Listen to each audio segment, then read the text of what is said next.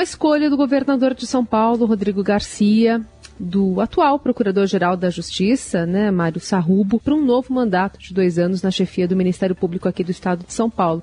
Sarrubo, que já é Procurador-Geral de Justiça desde 2020 e membro do Ministério Público de São Paulo desde 89, posse marcada para essa segunda-feira. E a gente conversa agora com o doutor aqui no Jornal Dourado. Obrigada por estar aqui, doutor. Bom dia. Bom dia, Carol. Bom dia aos ouvintes da Rádio Eldorado.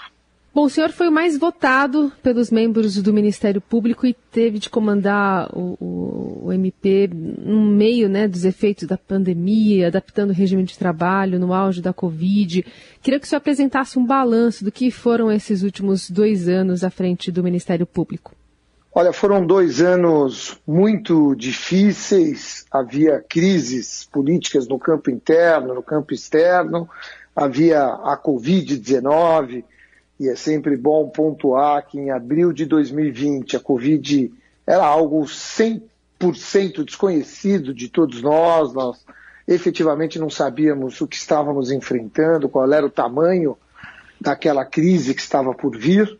Uh, e nós tivemos, de fato, que nos adaptar a um novo mundo, praticamente. Né? O histórico da instituição Ministério Público, do sistema de justiça, é um histórico de trabalho presencial, audiências, sessões plenárias do júri, o Ministério Público sempre muito próximo da população, com as suas portas abertas, e de um dia para o outro nós tivemos que nos adaptar ao mundo virtual e mais do que isso, o enfrentamento da pandemia, aquele momento difícil com polarização do, do, da pandemia, o governo federal dizendo uma coisa, o estadual dizendo outra, nós procuramos nos adaptar.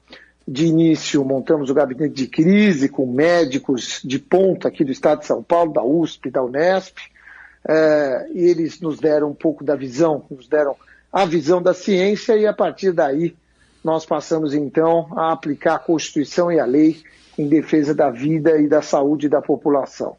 Tivemos que é, colocar a proa da instituição para o século XXI, ainda estávamos muito atrasados em termos de digitalização e a pandemia acabou sendo um impulso para que isso pudesse acontecer. Eu entrego hoje uma instituição praticamente 75% digitalizada e vou buscar, claro, nos próximos dois anos, essa digitalização aí na casa de 100%, com o Ministério Público mais moderno, possa estar mais próximo da população e atender às demandas da sociedade de uma maneira mais estratégica e resolutiva.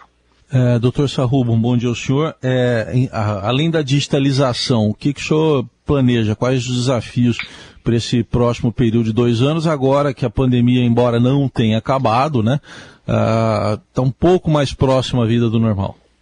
Olha, uh, nós temos objetivos muito claros. Né? Acho que o Brasil vive, uh, e o Estado de São Paulo, muito embora uh, num nível de desenvolvimento maior do que o do resto do Brasil, há ainda um distanciamento social, um abismo social muito grande, isso gera criminalidade, há déficit social enorme em termos de se conferir cidadania à população brasileira e aqui também no estado de São Paulo. Daí porque a necessidade eh, do Ministério Público de São Paulo eh, mudar a sua forma de atuar e acho que esse será o grande desafio para os próximos dois anos. Nós queremos um Ministério Público que monte planos de atuação regionalizados, multidisciplinares, ou seja, nós não vamos resolver a criminalidade se não olharmos para o campo da saúde, para o campo da educação, se nós não trouxermos cidadania para a população. Então eu quero mudar o modo de atuação da instituição, uma, atuação, uma, uma, uma instituição mais estratégica, que monte seus planos regionalizados, que dialogue com a sociedade para entender quais são as suas pautas prioritárias e a partir daí possa ser a instituição, o Ministério Público, a grande indutora das boas políticas para se conferir cidadania à população do Estado de São Paulo, mais cidadania à população do Estado de São Paulo.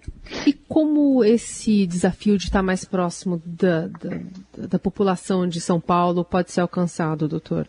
Olha, nós já temos três experiências interessantíssimas é, é, aqui no Estado de São Paulo, o projeto estratégico MP Social, é, os promotores de justiça é, da região do Vale do Ribeira, do Vale do Paraíba, ali do Fundão e também do sudoeste de Sorocaba, eles eh, reuniram-se, a Procuradoria-Geral deu todos os indicadores sociais da região, criminalidade, manchas de criminalidade, índices de escolaridade, analfabetismo, IDH. A partir daí, o diálogo, audiências públicas com a população, com a sociedade civil, é? E, e, é muito importante isso, né? Sociedade civil como um todo. Prefeitura, Câmara dos Vereadores, Polícia Civil, Militar, organizações sociais, movimentos sociais, até mesmo a universidade é convidada para esse diálogo.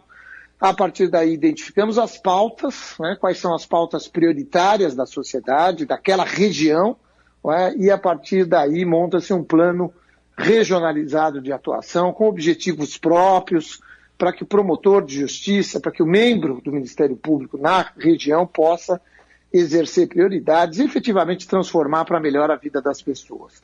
A gente identifica nesse eh, diálogo com a sociedade civil várias deficiências, vários problemas que muitas vezes não chegam à promotoria. Então é hora do promotor sair da promotoria, é hora de conversar com a população, ouvir quais são as prioridades e a partir daí nós atuaremos uh, sempre buscando o resultado mais rápido e mais estrategicamente. Sim. Tossarubo, é, no fim de semana foi preso o Valdeci Alves dos Santos, conhecido como Colorido, que é tido como o número 2 do PCC. Foi preso lá em Salgueiro, Pernambuco, pela Polícia Rodoviária é, Federal. E o, senhor já na última eleição, 2020, demonstrava uma preocupação com a atuação do crime organizado na política, tentando influenciar a escolha de candidatos. É, como é que está isso hoje? Como é, que, como é que o quadro evoluiu ou não de 2020 para cá? Olha, o crime organizado ele tem é, múltiplas atividades. É, a principal delas continua sendo o tráfico de entorpecentes, as drogas. É, de lá para cá, o Ministério Público, o GAECO, aqui do Estado de São Paulo, bateu recordes de apreensões, de atividades. Nós temos a Força Tarefa X é, dentro do GAECO, que é uma força-tarefa voltada a, a interferir no fluxo financeiro da instituição. Nós já identificamos onde é lavado o dinheiro da, da, da, facção, nós já identificamos por onde sai o dinheiro para o exterior, e a partir daí temos feito esse trabalho.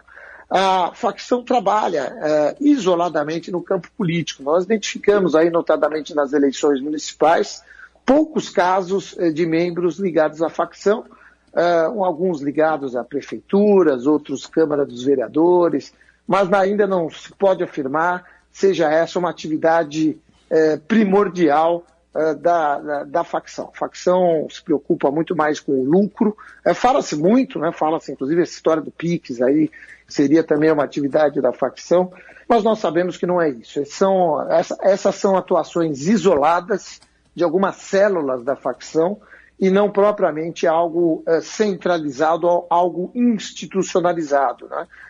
Essa questão da política entra também uh, nesse aspecto. Não é institucionalizado, é muito isolado aqui e acolá. Nós estamos sempre monitorando e procurando trabalhar em todos os campos, inclusive eh, no eleitoral também, sempre há o monitoramento. A gente teve recentemente agora alguns vereadores aqui de São Paulo protocolando uma representação no MP solicitando uma investigação para a utilização, por exemplo, de recursos públicos para uma realização de uma motociata do presidente da República na última sexta-feira aqui em São Paulo. Como é, deve ser os desafios, é, ou quais, né, principais neste ano de eleição para o Ministério Público, pensando é, justamente em, em, ter eleições limpas, enfim, de, de, organizadas dentro da lei? Como é que o, o senhor está planejando esse, essa organização para 2022?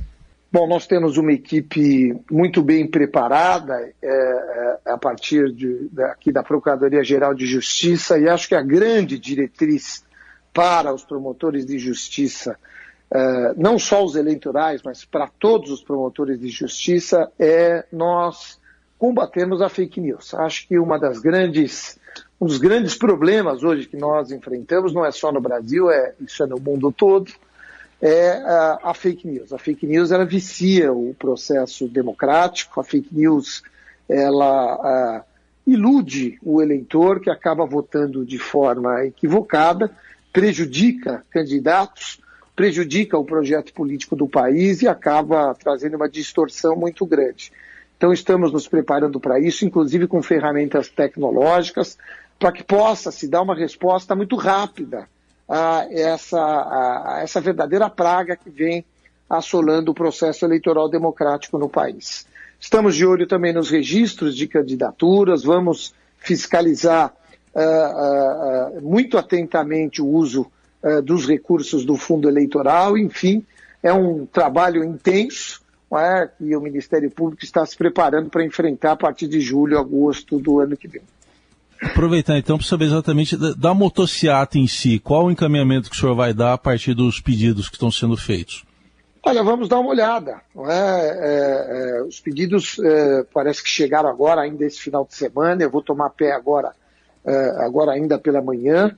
E conforme for, vamos investigar se já é um ato político fora de hora, né? porque é, os atos políticos eles têm prazo para acontecer, né? não pode acontecer fora do, do tempo correto.